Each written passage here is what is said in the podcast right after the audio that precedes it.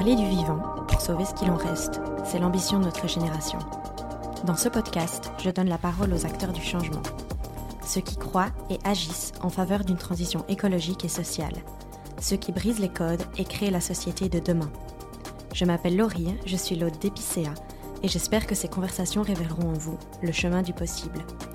Si le podcast vous plaît, n'hésitez pas à donner une note sur Apple Podcast ou Spotify et à le partager sur les réseaux sociaux ainsi qu'à vos proches. Et maintenant, je laisse place à l'épisode. Bonne écoute Bonjour à toutes et à tous. Aujourd'hui, j'ai le plaisir de recevoir à mon micro Victoria Pildar de Freigne. Victoria est activiste transféministe, auteure et milite également aux côtés d'Amnesty International pour les droits humains. On a parlé de son parcours, de son livre, Les transidentités expliquées à mes parents et à tous les autres, de son militantisme quotidien et aussi de pourquoi tout est lié, et donc que la lutte pour le vivant ne peut avoir lieu sans lutte contre la transphobie. Bonne écoute Bonjour Victoria et bienvenue sur le podcast. Je suis ravie de te recevoir aujourd'hui. Bonjour Laurie. Trop cool que tu sois là. Alors pour commencer, est-ce que tu peux te décrire dans les mots qui sont les tiens, tout simplement, te présenter? Bah du coup, je m'appelle Victoria, j'ai 23 ans, je suis étudiante en bio-ingénierie à l'ULB et euh, bah, à côté de mes études et même euh, c'est peut-être mes études qui sont devenues à côté de mon travail militant, mais j'ai effectivement lancé un travail militant euh, depuis un peu plus de deux ans maintenant, je pense qui a pris différentes formes quand même assez vite. Euh, notamment, bah, je travaille pour Amnesty International. J'ai publié un livre en mai dernier qui s'appelle Les transidentités expliquées à mes parents et à tous les autres. Euh, et ça a été une grande aventure et j'ai appris beaucoup à travers tout, tout ce travail militant que, que j'ai pu faire. Et je suis assez fière de pouvoir dire que je suis enfin sortie du syndrome de l'imposteur. Félicitations. Euh, merci beaucoup. C'est pas chose facile. Non, c'est vraiment pas chose facile. Ça m'a pris plus de deux ans. Euh, et, donc voilà, là, je peux dire que je suis assez, euh, assez, assez bien dans, dans, mon travail militant et dans mes études aussi. Trop bien. On va faire un tout petit peu marche arrière, du coup, pour voir un peu euh, ben, qui était la, la, plus jeune Victoria. Mm-hmm. Tu me disais tout à l'heure que tu adorais les maths. du coup, tu as toujours été orientée euh, sciences euh, avant Parce que maintenant, tu es très... Euh, alors, tu fais des études de bio-ingénieur, tu vas nous en parler, mais je trouve que tu communiques comme personne. Moi, je pensais, avant de faire mes recherches, que tu avais étudié la communication, en fait. du coup, vas-y, raconte-nous un peu comment c'est venu tout ça. Oui, c'est assez marrant. Il y a beaucoup de personnes qui, qui étudient la pédagogie et qui m'envoient des messages pour me dire que je suis très pédagogue. Et je n'arrive pas à comprendre pourquoi, parce que c'est vraiment pas quelque chose que j'ai travaillé. et ouais, en fait, j'ai toujours été plutôt plutôt scientifique en fait pendant, euh, pendant euh, mes, mes, primaires, mes humanités. Euh, j'étais très maths, très sciences, mais en fait j'ai toujours bien aimé la, pluralité des, des disciplines. Et donc, oui, faire des maths, c'est cool. Oui, faire des sciences, c'est cool. Mais en fait, je me suis rendu compte que j'avais besoin de faire du littéraire aussi. Et, et je m'en suis rendu compte pendant mes études. Et en fait, bah, mon compte Instagram et euh, bah, petit à petit mes écrits avec Amnesty International et puis le livre m'ont permis un peu de combler ce, manque et ce besoin de, de littéraire dans ma vie.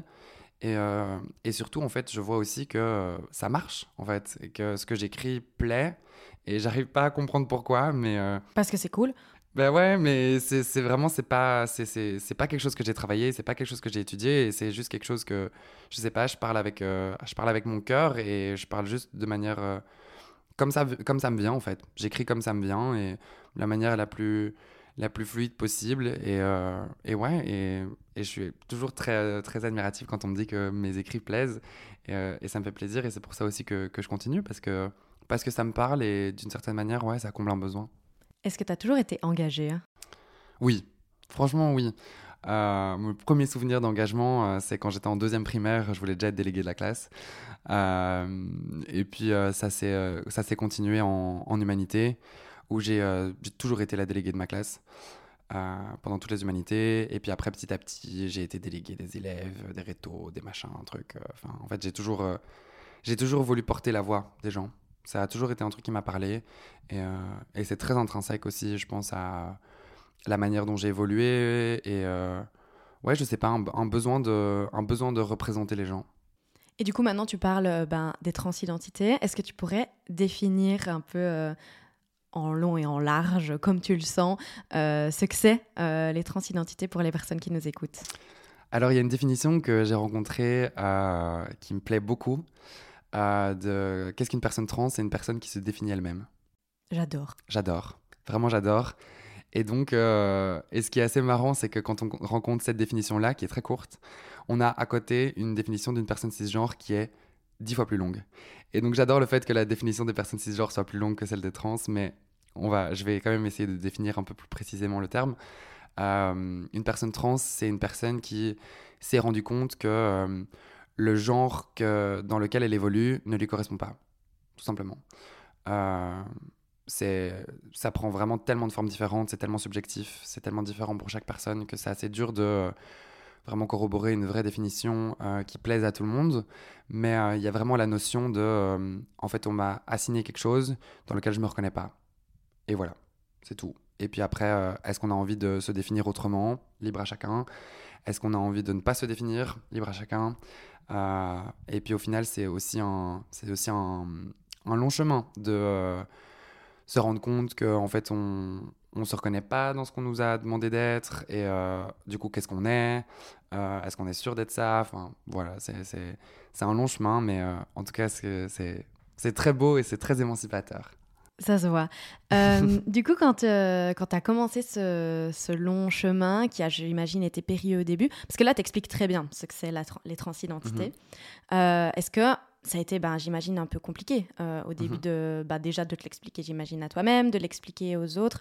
et j'imagine que c'est de là aussi que tu puises toute ton énergie militante. Est-ce que... Enfin, comment maintenant tu as un regard là-dessus, justement, sur bah, ce moment où tu t'es dit euh, bah voilà, euh, les, transidentités, pour moi, c'est ça, et que tu as dû, bah, j'imagine, commencer à l'expliquer autour de toi.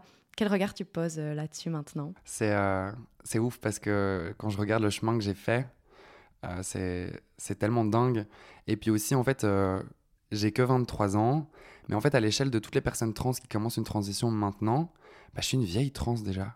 Parce que j'ai commencé ma transition il y a longtemps. Et donc, c'est aussi assez marrant parce que parfois je, je, reconnais des, hum, certains, certains schémas de frustration que je peux voir chez les personnes trans qui viennent de transitionner. Et parfois, j'ai un peu envie de leur dire euh, T'inquiète, attends. Mais, euh, mais, pour répondre à ta question, euh, bah, ça a été vraiment un, un, chemin très sinueux auquel je ne m'attendais pas vraiment. Moi, vraiment, le, le fait d'entamer une transition, c'était vraiment la survie pour moi. C'était au moment où j'ai compris que j'étais trans, il fallait que je transitionne le plus vite possible. Parce que euh, je m'étais posé tellement de questions pendant mon adolescence sur qui j'étais. Je comprenais pas qui j'étais. Et le jour où j'ai compris qui j'étais, j'étais en mode, ok, bah, je veux être cette personne. Je veux être moi-même. Et euh, bah, ça a été beaucoup d'embûches, euh, notamment parce que j'ai commencé ma transition juste avant Mareto. Et donc, bah, j'ai fait Mareto en tant que Victoria. Et donc ça, ça a été quand même assez compliqué. J'étais dans une école catho, majoritairement blanche, majoritairement hétéro, euh, majoritairement de droite, euh, donc compliqué. Et euh, donc, toutes les cases étaient cochées. Toutes les cases étaient cochées. Bienvenue à Woluwe. Et et du coup, en arrivant à l'université, j'avais un peu cette volonté de ne pas parler du fait que j'étais trans parce que on me l'avait tellement, enfin en fait, j'en avais tellement souffert l'année qui avait précédé que euh, j'étais en mode, ok, je veux juste être accepté en tant que Victoria et peu importe, je veux pas avoir d'étiquette collée à moi. Très utopique, très euh, naïf. Euh, et six mois plus tard, en fait, tout le monde savait que j'étais trans et parce que ça avait parlé de moi et ça a été très dur. J'ai beaucoup pleuré. et en fait, c'est comme si en un coup, bah, j'avais été de nouveau, j'étais de nouveau dominé en société, en fait j'étais de nouveau dominé par l'oppresseur, et euh, qui étaient les personnes cisgenres pour le coup, qui me pointaient du doigt et qui m'utilisaient comme bruit de couloir. Et c'était assez dur parce que bah, j'étais quand même un enfant assez réservé qui a subi quand même beaucoup de harcèlement. Euh, et j'ai dû beaucoup me battre pendant mon adolescence pour sortir de ce harcèlement et pour me forger un caractère qui m'a permis de plus me laisser marcher sur les pieds. Et là, j'étais retombé dans le même schéma. Et donc c'était hyper dur. Et euh, en fait, comment j'ai fait pour sortir de ce schéma? Bah, J'ai lancé un compte Instagram. Voilà. Qu'on connaît aujourd'hui, qui s'appelle Victoria Pia. Voilà. Exactement. Euh, parce que, euh, ouais, parce que c'était une manière pour moi de reprendre le contrôle sur ce qu'on disait sur moi. Et, euh, et, en fait, vous voulez parler de moi, ben, je vais vous donner raison. Je vais vous donner une raison. Je vais vous donner les infos. En. Voilà, c'est ça. Et en fait, je me suis aussi rendu compte qu'il y avait autour de moi tous ces gens qui parlaient de moi et qui disaient elle est trans. en fait, ils étaient au courant de rien sur les transidentités. Euh, et, voilà, et du coup, c'était vraiment euh, comme ça que mon compte Instagram est né, juste volonté de reprendre le contrôle sur ce qu'on disait de moi, et en fait, volonté d'informer. Et de là, c'était boule de neige. Et du coup, on en est là aujourd'hui. Et du coup, euh, tu as écrit un livre. Ouais. Enfin, sorry, mais tu as 23 ans. Ouais. Tu as écrit un livre. Tu travailles pour Amnesty à côté de tes études. Mais euh, waouh! Enfin, vraiment, fallait que je Mhm. le place. Waouh! Euh, alors, tu as écrit un livre, raconte. Parce que comment ça, Ouais. tu as écrit un livre? Ouais, ouais, ouais. Bah, euh, en fait, euh, ouais, c'est pour ça que je suis assez fier de dire que je suis sorti de mon syndrome de l'imposteur maintenant, parce que, euh, bah, parce que Amnesty, c'est Amnesty qui m'a contacté pour que je commence à travailler avec, avec elle, même avec elle. Et puis six mois plus tard, c'est la maison d'édition qui m'a contacté pour que j'écrive un livre.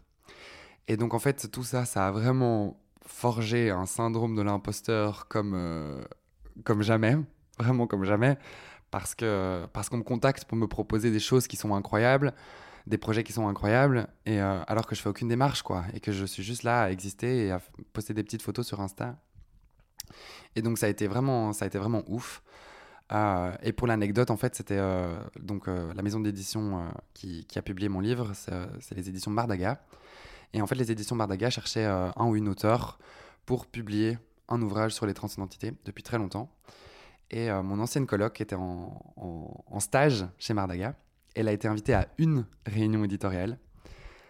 Et euh, bah, justement, l'équipe de Mardaga parlait de cet ouvrage. Et euh, mon ancienne coloc a juste dit Ah, bah, je crois que je connais quelqu'un qui voudrait peut-être bien écrire le livre.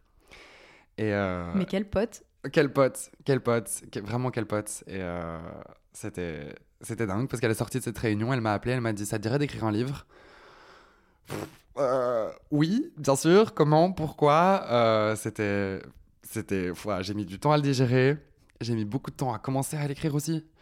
Euh, parce que de nouveau, syndrome de l'imposteur. et puis en fait, par où on commence En fait, comment est-ce qu'on écrit un livre? Je sais pas. Je sais pas. Et donc voilà, ça a mis beaucoup de temps à démarrer. Mais au final, je suis très fier de ce que j'ai écrit. Vraiment très très fier de ce livre. Et j'en ai eu que des bons retours. Et il a même été réimprimé. Donc euh, là, il a été réimprimé. Donc, je- Félicitations. merci. Il était en rupture de stock il y a, il y a quelques jours. Donc euh, assez dingue et assez chouette de voir que, que ça parle et que ça sert et que ça se répand. Et c'est exactement ça que je voulais. Et du coup, ton livre, c'est Les transidentités expliquées à mes parents et à tous les autres. Mhm. Euh, si on se focus un peu juste. Bah, déjà, voilà, tu as eu la volonté, je pense, et la nécessité, parce que, en fait, j'ai jamais vu de livre qui expliquait les transidentités. Euh, donc, euh, bah, merci déjà d'en avoir fait un pour les personnes comme moi qui ont besoin de s'informer sur euh, ce sujet. Euh, mais surtout, comment le sujet t'est venu? Tu t'es dit, je vais raconter mon histoire, ou alors je vais raconter plusieurs histoires. Enfin, comment tu t'es dit, vas-y, qu'est-ce que je vais raconter en fait? Bah, ça a été, ça a été un échange en fait avec mon éditrice. Euh, ça a été un échange. bah, la première fois qu'on s'est eu au téléphone, on, on- on a discuté un peu du projet euh, et elle m'a un peu euh, raconté la manière dont elle voyait le, livre. Donc, c'est-à-dire vraiment un ouvrage de référence euh, le plus simple possible, le plus accessible possible, qui balaye un peu divers aspects de ce que c'est la vie d'une personne trans. Et en fait, c'était tellement en accord avec mon militantisme et avec la manière dont moi je milite que euh, vraiment j'ai foncé les yeux fermés parce que je me reconnaissais tellement dans ce projet et que c'était exactement si j'avais dû écrire un livre j'aurais écrit celui-là et donc euh, en fait elle m'a pro- elle m'a présenté le projet et euh, j'ai dit ok let's go let's go ça me parle et je me sens capable de l'écrire donc donc vraiment c'était ça c'est un peu venu à moi et Et pourquoi le focus sur tes parents Si tu as envie d'en parler, Mhm. évidemment? Ça, c'était. c'était. du- D'une manière, c'était. Comment est-ce que je voyais le livre C'est, euh, Je le voyais comme euh, toutes les informations que moi j'aurais aimé avoir entre les mains au moment où j'ai fait mon coming out à mes parents. En fait. Et c'était juste ça, c'était l'optique de ce livre, de se dire. euh, voilà toutes les infos que vous devez savoir pour bien aborder une personne trans. Et c'est vraiment toutes les infos que moi j'aurais aimé avoir entre les mains et surtout la manière dont j'aurais aimé les avoir entre les mains qui était condensée dans ce livre. Et aussi parce que je. Pour rappeler aussi que le livre n'était pas forcément adressé à des personnes trans elles-mêmes, que c'était pas forcément le but. Euh, après, j'ai quand même fait, mis un, point d'attention à faire en sorte que des personnes trans peuvent aussi apprendre des choses dans ce livre et que c'est pas que pour les personnes cisgenres. Mais effectivement, euh, si on connaît déjà quelques trucs sur le sujet, euh, l'ouvrage est peut-être pas forcément le, le bon et c'était pas le but non plus. Mais je pense qu'il a, il aide beaucoup, en tout cas, les personnes cisgenres. En tout Mhm. cas, merci.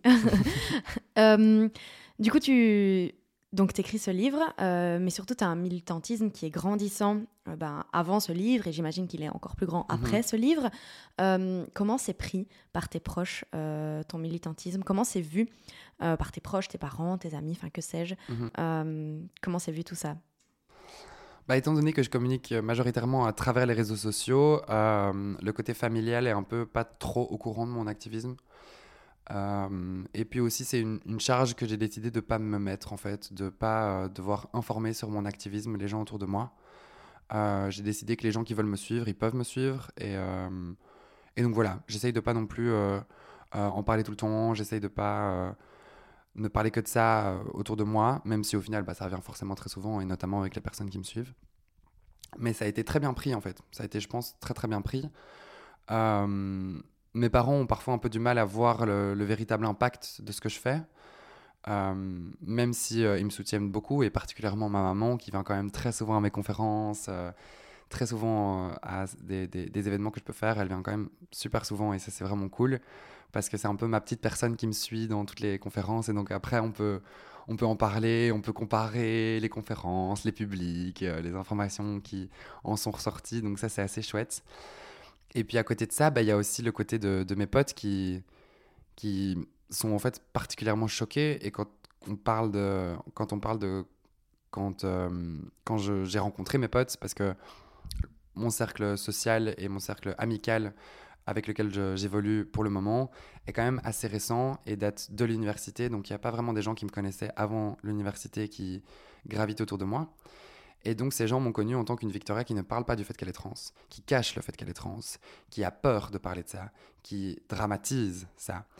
Et donc en fait quand on compare le moment où on s'est rencontrés et là où j'en suis maintenant, c'est toujours un truc euh, qui nous fait beaucoup sourire parce que en fait quel chemin, quel chemin de dingue et, euh, et, et c'est tellement émancipateur pour moi que, que, ouais effectivement je continue mais globalement c'est très très bien pris. Euh, je pense que mes potes au début avaient un peu peur pour ma charge mentale, pour ma santé mentale, euh, à juste titre d'ailleurs. Mais maintenant, bah, je suis quand même assez bien soutenu, assez bien suivi, que ce soit d'un point de vue du militantisme que de la santé mentale.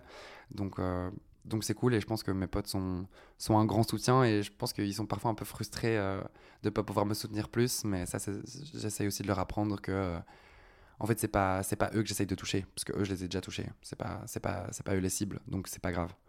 Euh, tant que j'ai un soutien euh, moral et un soutien euh, d'amour autour de moi, c'est tout ce qui compte. Trop bien.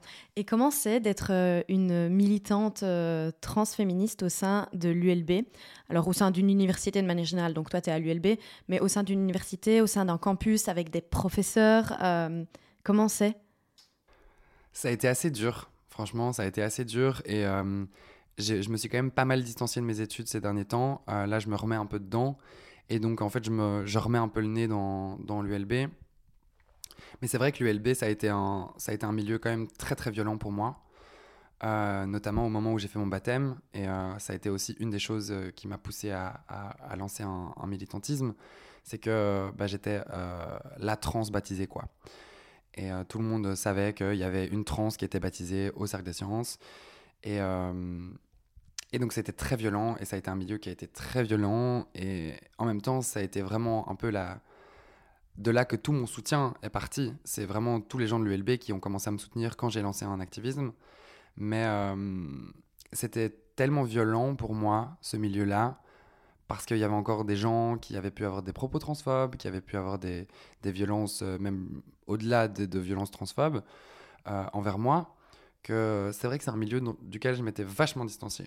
Euh, ces deux dernières années, en fait, ouais, depuis le début de mon, militantisme. Et maintenant, je me reconnecte un peu à ce milieu parce que, à nouveau, bah, voilà, je suis sorti de mon syndrome de l'imposteur, j'ai pris confiance en moi et euh, j'ai plus peur d'assumer qui je suis, j'ai plus peur. Euh, en fait, je suis un peu droit dans mes bottes et maintenant, je, sais, je, je sais aussi me faire confiance pour savoir mettre mes limites. Et donc, j'ai plus peur que les gens dépassent mes limites sans, sans, mon consentement. Euh, et donc, euh, ouais, je me reconnecte à ce milieu-là. Et euh, effectivement, en fait, il y a encore beaucoup, beaucoup de travail. Il y a beaucoup, beaucoup de travail. Et surtout parce que toutes les personnes qui peuvent avoir un, engagement étudiant, comme on dit, sont généralement à travers des cercles, à travers des, des. Et euh, en fait, moi, la particularité de mon activisme, c'est que je suis toute seule. Et donc, euh, en fait, je sais pivoter beaucoup plus rapidement qu'un cercle ou qu'une association. Et donc, en fait, j'ai une, une, rapidité d'action qui est, euh, qui est parfois, qui est parfois en fait très utile et qui est très nécessaire dans ce genre de milieu où, où c'est justement, on, s'attaque à des instances qui sont des, des, des paquebots et pour les faire changer de, de bord, ça prend des, des, années et des années. Alors que moi, je suis un tout petit, un tout petit bateau qui peut. T'es électron libre, quoi. Exactement. Et c'est ça que j'adore. C'est ça que j'adore. Et donc, euh, oui, c'est un milieu où euh, bah, je me rends compte qu'il y a encore beaucoup, beaucoup de choses à faire. Est-ce que tu vois que ça évolue? Ouais. Ouais. Ouais, c'est ça qui est génial. Et c'est ça qui est génial. Et c'est ça aussi qui, je pense, me permet de me reconnecter maintenant à ce milieu-là. Parce que je vois que euh, entre le moment où je suis arrivé à l'ULB et maintenant, mais en fait, on est un monde de différence. Et puis aussi, surtout, je vois l'impact que moi j'ai eu. Et euh, c'est vraiment pas pour me jeter des fleurs et ça vient vraiment pas d'une. C'est vraiment pas mon ego qui parle. C'est juste que je vois que moi, quand j'ai été baptisé, j'étais la seule trans et que maintenant, il y a que des trans à l'ULB quasi, quoi. Et que. Bah, t'as ouvert la porte, quoi. Ouais, ouais, j'ai ouvert la porte et j'ai pas peur de le dire. Et ouais, à nouveau, ça, ça vient vraiment pas d'un d'un constat euh, égocentrique ou, euh, ou self-centered. C'est vraiment juste un constat. De, je le vois. Je le vois que j'ai ouvert la porte pour tous ces petits gens et, et j'en suis tellement fière et j'en suis tellement contente parce que, parce que ça veut dire qu'en fait, toute la violence que je me suis pris dans la tête, elle a servi. Et t'en as fait quelque chose de positif. Exactement. Et je vois l'impact direct. Et en fait, parfois aussi, c'est frustrant quand je m'attaque à des autorités qui ne voient pas tout ce que moi j'ai fait. Parce que je ne suis pas une association, parce que je ne suis pas reconnu, parce que j'ai pas des subsides et que je n'ai pas ou quoi que ce soit, que de manière tangible, je ne suis personne, mais qu'en fait, mon impact, il est réel, il est concret et il n'y a qu'à ouvrir les yeux pour le voir. Tout à fait. Euh, hier, non, avant-hier, je regarde mes stories et du coup, je, vois les tiennes, euh, où tu parles du coup d'un professeur transphobe euh, à l'ULB qui, qui a récemment fait des vagues. comment tu... Parce que là, on est en train de parler du fait qu'il y avait une mouvance relativement positive. Comment, quand il y a une tuile pareille qui tombe, tu réagis? Avant, ça m'aurait pris beaucoup de temps à réagir, j'aurais pris beaucoup de temps à digérer. Maintenant, en fait, je me aussi à nouveau parce que je suis sorti de mon syndrome de l'imposteur et parce que j'arrive à voir la vérité en face, à savoir j'ai beaucoup de gens qui me soutiennent. En fait, maintenant j'ai plus peur, tout simplement. En fait, euh, j'ai ouais, j'ai plus peur de m'attaquer à ce genre de dossier. En fait, j'ai plus peur de, des conséquences. Et je pense qu'avant j'étais, j'avais tellement peur des conséquences que ça pouvait être de s'attaquer à ce genre de, de personnes ou de en fait faire porter sa voix et faire porter ses droits aussi, en fait, tout simplement. Mais parfois c'est dur.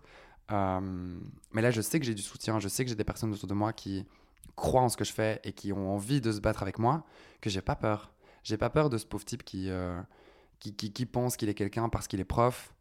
Euh, non, en fait, pas du tout. Et j'ai plus peur de, de m'attaquer à des personnes comme ça parce que je crois aussi plus en moi et je crois en mon activisme et je crois que je, je veux le bien de, de tous et que des personnes comme ça qui ne veulent pas le bien, en fait, il faut réussir à les silencier et à les faire taire et à les faire dégager parce qu'en fait, un professeur qui ne veut pas du bien n'a pas le droit d'exercer son métier, tout simplement. Et c'est euh, que ce soit, que ce soit euh, de la transphobie ou pas de la transphobie, en fait, tout simplement. Si tu ne veux pas le bien d'autrui, tu dégages.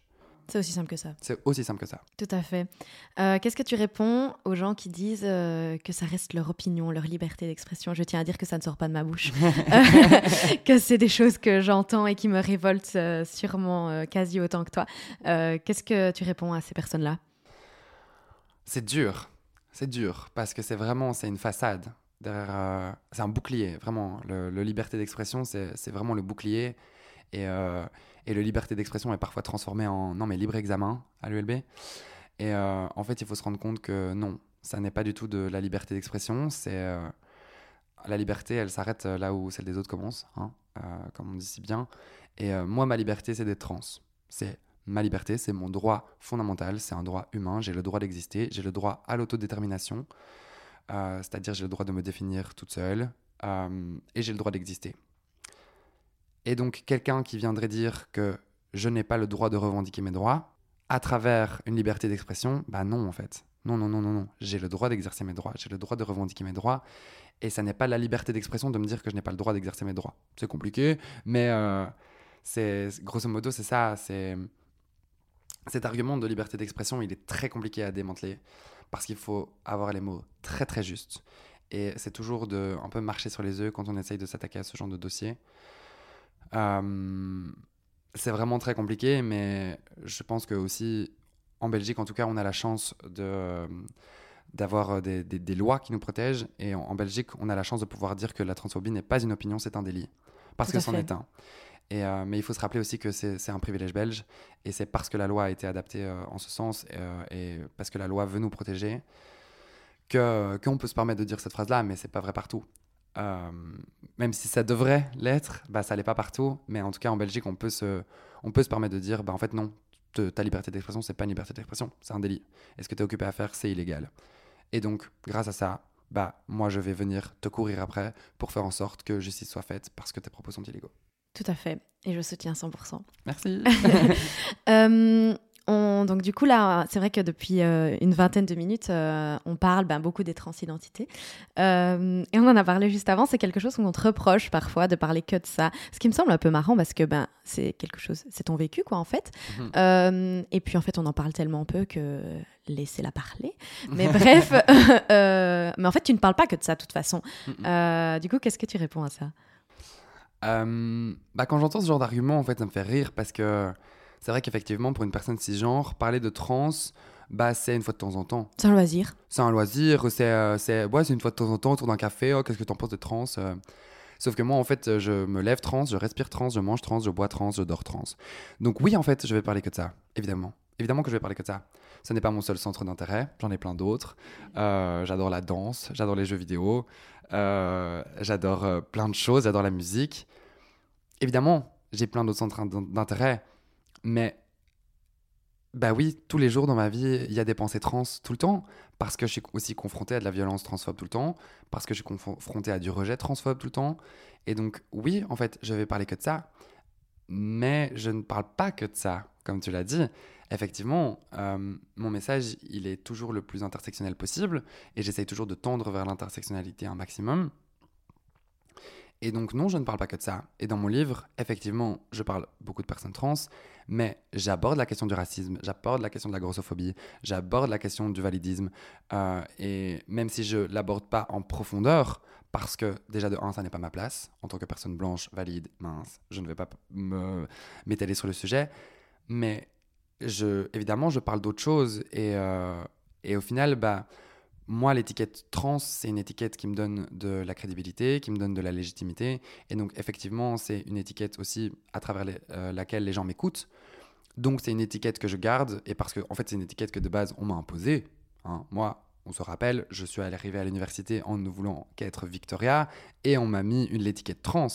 Et en fait, c'est juste, je me suis réapproprié cette étiquette. J'ai dit, en fait, cette étiquette, ça va être la mienne, ça va pas être la vôtre, ça va être la mienne. Et donc, c'est moi qui me mets cette étiquette, et c'est moi qui m'enferme dans cette case trans parce que j'ai envie, parce que je l'ai décidé, parce que c'est conscient, et parce que c'est utile. Et parce que, oui, effectivement, tout simplement, ça me permet, cette étiquette me permet d'avoir un tremplin vers mon réel combat, c'est-à-dire l'acceptation de tous, et faire en sorte que, en fait, juste tout le monde arrête de se détester et qu'on commence à s'aimer les uns les autres avec nos différences et qu'on se laisse vivre tranquillement les uns les autres. Voilà. Parce que finalement, ce dont tu parles constamment, euh, bah, c'est le droit humain. Oui, c'est ça. C'est les droits fondamentaux euh, de tous les êtres humains. Exactement. C'est pas que de transidentité, même si bah, évidemment tu as le prisme, parce que c'est le tien en fait, tout mhm. simplement. Euh, mais tu parles énormément de féminisme, de droit à l'avortement, euh, enfin mhm. on t'entend prendre position sur tous ces sujets. Mhm. Donc ça me fait quand même sourire qu'on puisse te renvoyer à ça. Comme moi, on me renvoie souvent en fait que je parle souvent d'écologie, bah, déjà parce que c'est mon réseau, c'est là où j'ai mon expertise. Bah, le fait de t'inviter dans ce podcast, c'est je veux casser ça. Moi je veux qu'on parle du fait d'avoir un monde plus juste et plus durable, certes, mais aussi plus juste, avec tous les droits humains euh, qui, sont, qui ne sont pas bafoués. Et franchement, on a du chemin à faire. Mais donc, du coup, euh, moi, j'adore ton travail et je le suis aussi pour ça, parce qu'en fait, pour moi, tu, moi, je suis une personne cis, mais je me reconnais énormément dans tout ce que tu racontes, parce que tu parles énormément de féminisme, mhm. et voilà, de manière générale, de droits humains. Mhm. Et, c'est pour ça, j'imagine, que d'ailleurs, tu bosses chez Amnesty. Est-ce que tu peux nous en parler un peu de ce que tu fais là-bas, d'ailleurs? Avec grand plaisir. Mais oui, effectivement, c'est Amnesty a été euh, vraiment trop chouette. Et en fait, bah, j'ai un peu construit mon militantisme aussi euh, euh, en travaillant chez Amnesty parce que bah, voilà, j'ai toujours euh, voulu avoir, euh, faire en sorte que mon activisme soit le plus pluriel possible et le plus large possible pour justement bah, en fait, pas reproduire des schémas de domination que j'essaye de déconstruire. Et, euh, et, Amnesty a été vraiment génial pour ça parce que j'ai pu vraiment me forger euh, une expertise sur différents domaines et sur différents combats qui n'étaient pas forcément les miens de base, mais qui en fait l'ont très vite été. Parce que, euh, notamment en termes de rencontres, en fait. Et c'est ça aussi la, la, la beauté d'Amnesty, je pense, c'est les rencontres et c'est rencontrer des personnes qui portent le même combat que moi à l'autre bout du monde. Et ça, c'est vraiment dingue. Et euh, pour le coup, là, je mentionne vraiment des, euh, des militants trans que j'ai rencontrés il y a un peu moins d'un an, euh, qui venaient du Paraguay et qui se, qui se battaient pour leur droit à l'autodétermination et pour leur droit à ce que leurs prénoms sociaux soient reconnus légalement. Et, vraiment, Amnesty, pour ça, est, tellement, tellement incroyable, vraiment, parce que parce qu'aussi, c'est un, un, un milieu où je me sens exister où je me sens reconnu et où je sais que les gens autour de moi se battent pour moi. Je pense que peut-être que certaines personnes se disent que je suis la caution, euh, la caution token euh, d'Amnesty, euh, parce que peut-être que c'est ça qui paraît, mais je le suis tellement pas. Parce qu'en fait, en interne, quand on voit les discussions, quand on voit les combats qui sont menés en interne, mais en fait, toutes ces personnes, bien qu'elles soient biaisées et bien qu'elles soient très privilégiées pour la plupart, ont un prisme tellement intersectionnels et aussi savent tellement reconnaître leurs erreurs et savent tellement reconnaître aussi leur ignorance. Tellement souvent j'entends de personnes d'Amnesty qui me disent en fait je sais pas. En fait je sais pas. Je sais pas de quoi, je sais pas comment aborder ça. Euh, j'ai peur de d'avoir des propos qui sont déplacés et, euh, et c'est ça aussi la beauté d'Amnesty, c'est qu'en fait il y a vraiment une volonté de se battre pour tout le monde, mais quand on sait pas, on n'essaye pas. Et on demande enfin, si on essaye, justement, on essaye, mais on va pas essayer sans savoir. On va d'abord se renseigner, on va d'abord être sûr de d'avoir des choses qui sont concrètes, qui sont véridiques et qui sont aussi corroborées par plusieurs personnes euh, avant de s'avancer sur un point, en fait. Et c'est vraiment ça la beauté d'Amnesty, je trouve, c'est que on va se battre pour tout le monde et on va se battre de la bonne manière. On va pas essayer de, de faire des choses qui après pourraient être, euh, qui pourraient avoir des mauvaises conséquences justement. Non, on va faire en sorte que le, le, travail soit le plus méticuleux possible et le plus précis possible pour faire en sorte que ce soit bénéfique pour tout le monde et, pas et qu'on n'oublie personne. Voilà. Et en fait, ça, c'est un peu la définition de l'intersectionnalité, non? Exactement. Parce que j'entends souvent, tu parles beaucoup d'intersectionnalité et je trouve ça génial. C'est un terme qu'on utilise trop peu. Euh, c'est une notion qu'on utilise trop peu. Enfin, dans les cercles militaires, on essaye vraiment de le mettre de plus en plus en place. Euh, est-ce que tu peux nous, nous dire, euh, ça veut dire quoi pour toi, intersectionnalité? Justement, en fait, pour moi, l'intersectionnalité, c'est se battre pour tout le monde et pas juste se battre dans son petit coin pour ses propres petits droits. Moi, pourquoi est-ce que je parle beaucoup d'intersectionnalité? C'est justement notamment pour contrer tous les mouvements TERF. Que, heureusement, tu peux définir TERF, s'il te plaît TERF, uh, Trans Exclusionary Radical Feminist. Donc, des féministes euh, radicales qui excluent les personnes trans de leur combat. Euh, et qui se cachent derrière des tonnes d'arguments qui, selon elles, ne sont pas transphobes, mais qui sont transphobes en fait quand on les décortique un peu. Et donc, en fait, euh, l'intersectionnalité, c'est euh, ouais, pour essayer de, de, contrer ces mouvements-là, justement, et pour essayer de faire en sorte que tout le monde se batte pour tout le monde. Et parce que, euh, en fait, voilà, moi je suis trans, ouais, je suis une femme, moi je suis trans, mais je suis blanche, je suis valide, je suis mince. J'ai pas envie de dire que j'ai de l'argent, mais en tout cas, je suis pas à la rue. Et en fait, si je me bats pas pour toutes les personnes trans qui ne sont pas blanches, ne sont pas valides, ne sont pas minces, sont à la rue, mais en fait mon combat il sert à rien parce que sinon pour qui je me bats? Pour des gens qui ont déjà euh, une vie qui est plus ou moins stable Avec certains privilèges Ouais, c'est ça. Ça sert à rien.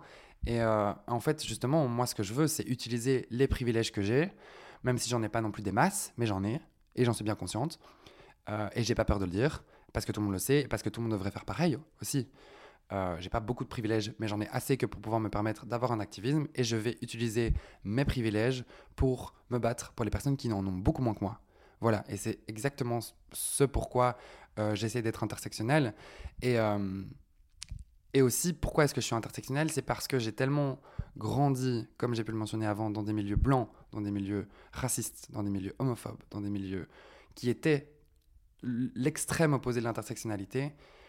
Et moi, euh, naïf que j'étais à l'époque en pensant que j'étais trans, donc j'étais d'office ouvert d'esprit, euh, je l'étais pas du tout.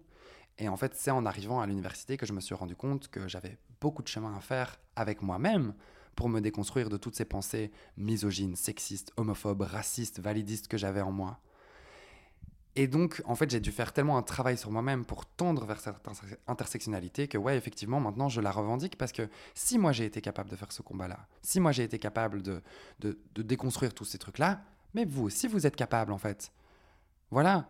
Genre, et c'est aussi euh, pour ça que j'ai quand même pas mal de tolérance en général dans, dans mon activisme, c'est que moi aussi, j'ai été socialisé avec des, des idées transphobes, en fait tout simplement. Mais franchement, la société l'est, donc c'est compliqué de passer à côté, quoi. Mais c'est ça, c'est ça. Et donc parfois, j'ai un peu du mal avec les discours qui sont très, euh, très virulents, parce que, euh, parce que parfois, ça vient aussi d'une place de privilégié, en fait. Et quand je vois des, des militants euh, ou des militantes trans qui ont des discours qui sont très hargneux, euh, bah parfois ça me fait me remettre en, ça fait ça me fait remettre en question leur place et de me dire en fait peut-être que tu as évolué dans un milieu très de gauche avec un capital socio-culturel très élevé mais en fait il y a beaucoup de gens qui n'ont pas eu accès à ça.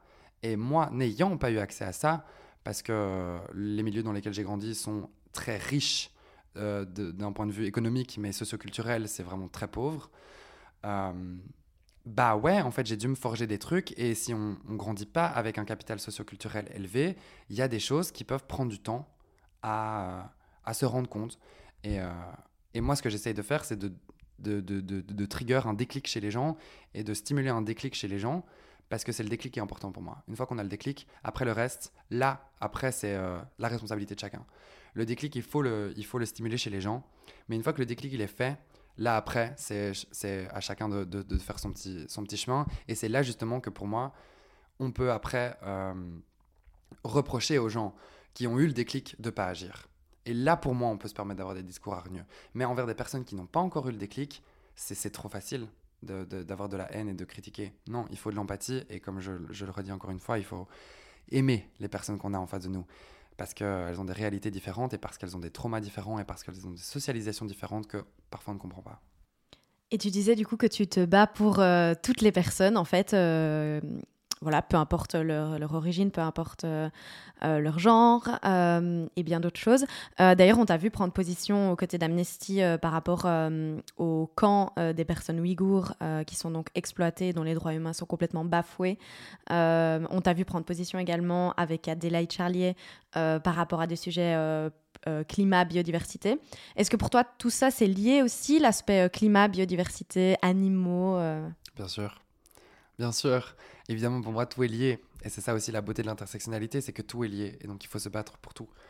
Euh, moi, je pense que aussi, d'une certaine manière, mon, euh, mon, activisme vient de, à la, à la toute, toute base, vient de se battre pour, le, pour, pour la biodiversité, pour le climat, pour euh, faire en sorte de conserver notre planète. Parce que, en fait, très tôt, je pense que c'est quand j'avais 15 ans, je me suis rendu compte que ça n'avait aucun sens de manger de la viande. Euh, et donc j'ai essayé de limiter ma consommation de viande à partir de quand j'avais 15 ans. Et c'est vraiment un déclic que j'ai eu toute seule. Et puis euh, j'ai eu un deuxième déclic euh, à ce niveau-là quand j'ai commencé mes études de bioingénieur avec mon cours de sciences de la Terre. Où là, c'est là aussi que je me suis rendu compte qu'en fait la Terre, elle va tellement bien. La Terre, elle est tellement chill. La elle Terre, elle, elle s'en fout. La Terre, on, lui, on est occupé à lui donner un petit challenge. Et elle est en mode Ah, petit challenge, ok, je vais activer mes petits mécanismes de défense et je vais activer mes petits mécanismes pour faire en sorte qu'on tende vers un, nouvel équilibre, un nouvel équilibre qui s'est trouvé dans euh, des centaines de milliers d'années, mais un nouvel équilibre et elle le trouvera et elle s'en sortira très bien. Mais en fait, c'est pour nous qu'on est, en fait, est occupé à s'autodétruire et à, se couper l'herbe sous le pied, littéralement.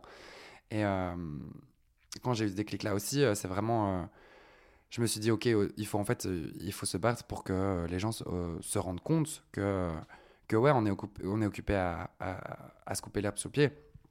Et pourquoi, est-ce que tout est lié? Ça, c'est déjà du, euh, comme j'aime bien dire, du, euh, niveau intermédiaire d'activisme. C'est que, que oui, en fait, les, euh, les conséquences du changement climatique et les conséquences de, tout l'impact que ça va avoir, en fait, c'est qui qui va les, les, bouffer en premier, ces conséquences? Bah, C'est les personnes les plus minorisées c'est euh, les femmes trans racisées travailleuses du sexe qui sont à la rue. Oui. Parce que, parce que c'est toutes ces personnes-là qui n'arriveront pas à, à, accéder à des, je sais pas, des, des, nouvelles technologies qui vont nous permettre de, de, de subvenir à nos besoins quand l'air sera irrespirable, en fait. Et, euh, et, donc, oui, tout est lié. Effectivement, tout est lié. Et, euh, et en travaillant avec Amnesty, je le vois très très bien parce qu'en fait, Amnesty arrive à mettre des beaux mots sur, euh, sur ces choses-là. Et en fait, le, le droit à un environnement sain, c'est un droit humain. Le droit à l'autodétermination, comme je pouvais parler, des personnes trans, c'est un droit humain.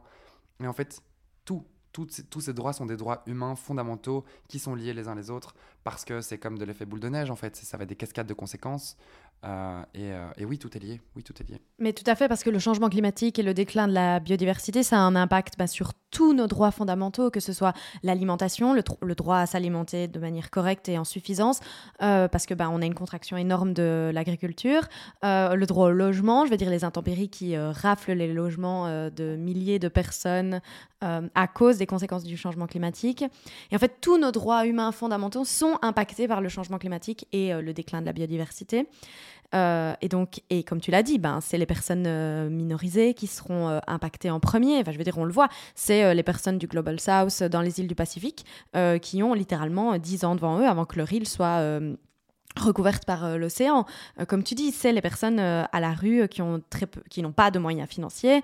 et du coup, bah, souvent, bah, c'est aussi les personnes, je veux dire, de manière générale, les personnes trans sont plus minorisées que les personnes cis. Voilà. c'est un euphémisme. et donc, évidemment, tous ces combats sont les mêmes. Et hier, d'ailleurs, du coup, je, te le racontais un peu avant, mais j'animais une table ronde sur l'humour en, tant qu'outil d'engagement. Et c'est vrai que ben, dans cette table ronde, moi, donc, mon sujet de base, comme je le disais, c'est l'écologie, l'environnement le climat, le déclin de la biodiversité, les animaux, etc.